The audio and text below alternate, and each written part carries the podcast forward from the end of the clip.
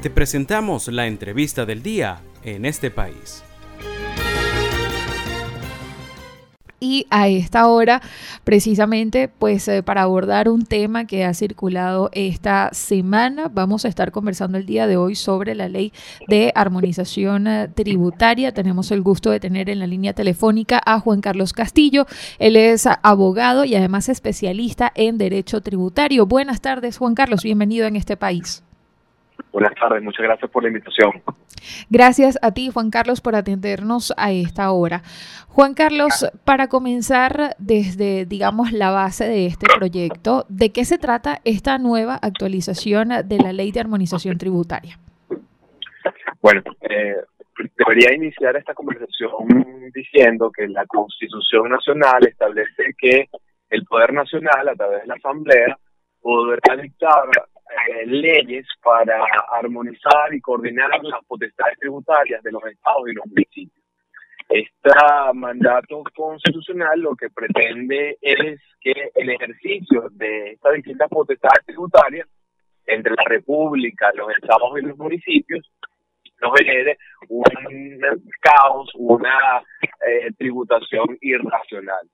De manera que en este contexto la Asamblea Nacional ha venido discutiendo y, aprobó en segunda discusión este, esta ley de armonización de las potestades tributarias estatales y municipales, que lo que pretende es evitar que el ejercicio de este poder tributario afecte a los contribuyentes, afecte la capacidad contributiva, se establezcan eh, trabas y reglas burocráticas en el ejercicio de la actividad comercial de los contribuyentes, de manera de que eh, sea mucho más menos discrecional y más racional el ejercicio de, del poder tributario de estados y municipios.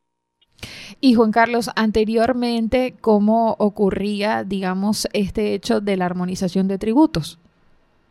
Bueno, quiero comentarte un poco para que tu audiencia pueda entender eh, dónde están dirigidos estos criterios de armonización y coordinación.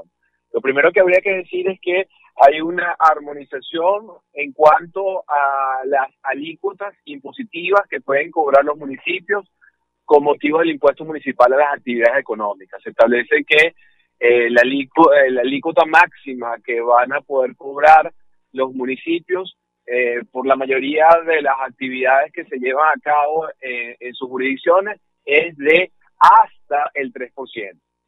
Luego, para algunas actividades específicas, como sería eh, las actividades que se prestan a la industria petrolera, las actividades de restaurante y expendio de bebidas alcohólicas, entre otras, se puede llegar hasta un 6,5%. Igualmente establece unos, unos límites para las tasas que cobran los municipios por distintas actividades, eh, otorgamiento de licencia por actividades económicas, eh, permisos por expedición de licores, eh, establece una, unos límites que van a ser aplicables a todos los municipios. Igualmente señala que la unidad de cuenta o unidad armonizadora, que en algún momento fue la unidad tributaria y luego el petro, ahora va a ser el tipo de cambio de mayor valor. Establece igualmente algo relevante, que es que las multas que van a poder cobrar los estados y los municipios no pueden ser superiores al Código Orgánico Tributario. De otra parte, establece esta norma que van a haber unos un Consejo Superior de Armonización, donde va a estar el Poder Nacional a través del Ministerio del Poder Popular para la Economía, donde van a velar porque las disposiciones de esta ley se cumpla. Anteriormente a esto, y ahora respondo a tu pregunta, eh, era completamente discrecional, discrecional y arbitrario por parte de los distintos consejos municipales establecer cuál era la alícuota impositiva, los requisitos para obtener las licencias, las tasas que podían cobrar, llegando en algunos casos a la fijación de alícuotas eh, excesivas, elevadas e irracionales, o el caso, como el caso más reciente, y creo que fue, lo conversamos en una entrevista anterior, situaciones como impedir que los contribuyentes puedan presentar las declaraciones de impuestos cuando existían, por ejemplo, deudas con las compañías recolectoras de desechos sólidos, de basura. Entonces,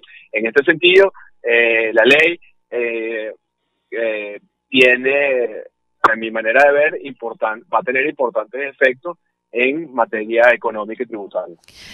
Sí, Juan Carlos. Bueno, precisamente le recordamos a nuestra audiencia que hasta ahora tenemos el gusto de conversar en este país con Juan Carlos Castillo. Él es abogado y además es especialista en derecho tributario. Ya para ir culminando con nuestra entrevista, Juan Carlos, quería consultarte precisamente.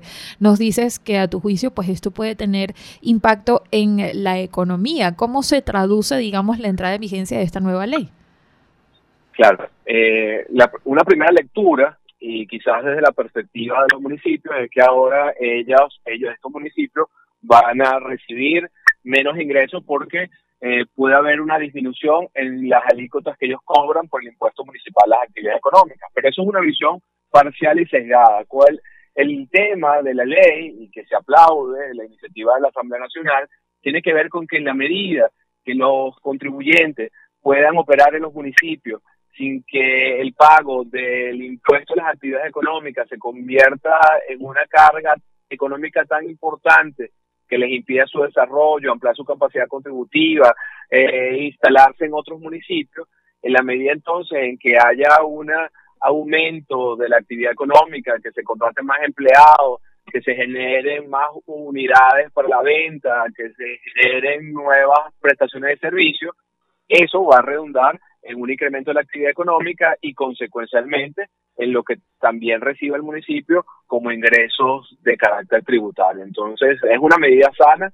Eh, la ley pudiese eh, tener aspectos que pueden ser corregidos en una futura reforma, pero en principio nos parece que eh, pone, trata de poner orden a lo que se había convertido en un verdadero caos en la tributación municipal.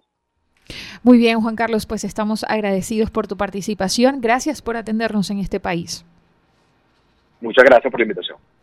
Muy bien, y esta fue nuestra entrevista en este país del día de hoy. Nuestra primera entrevista estuvimos conversando con Juan Carlos Castillo.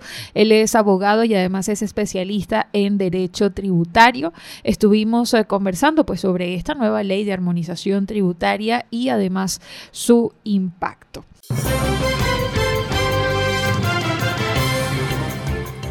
Esto fue la entrevista del día en este país. Para conocer más el programa, síguenos en nuestras cuentas en redes sociales. Estamos en Twitter e Instagram como arroba en este país radio y visita nuestra página web www.enestepais.info.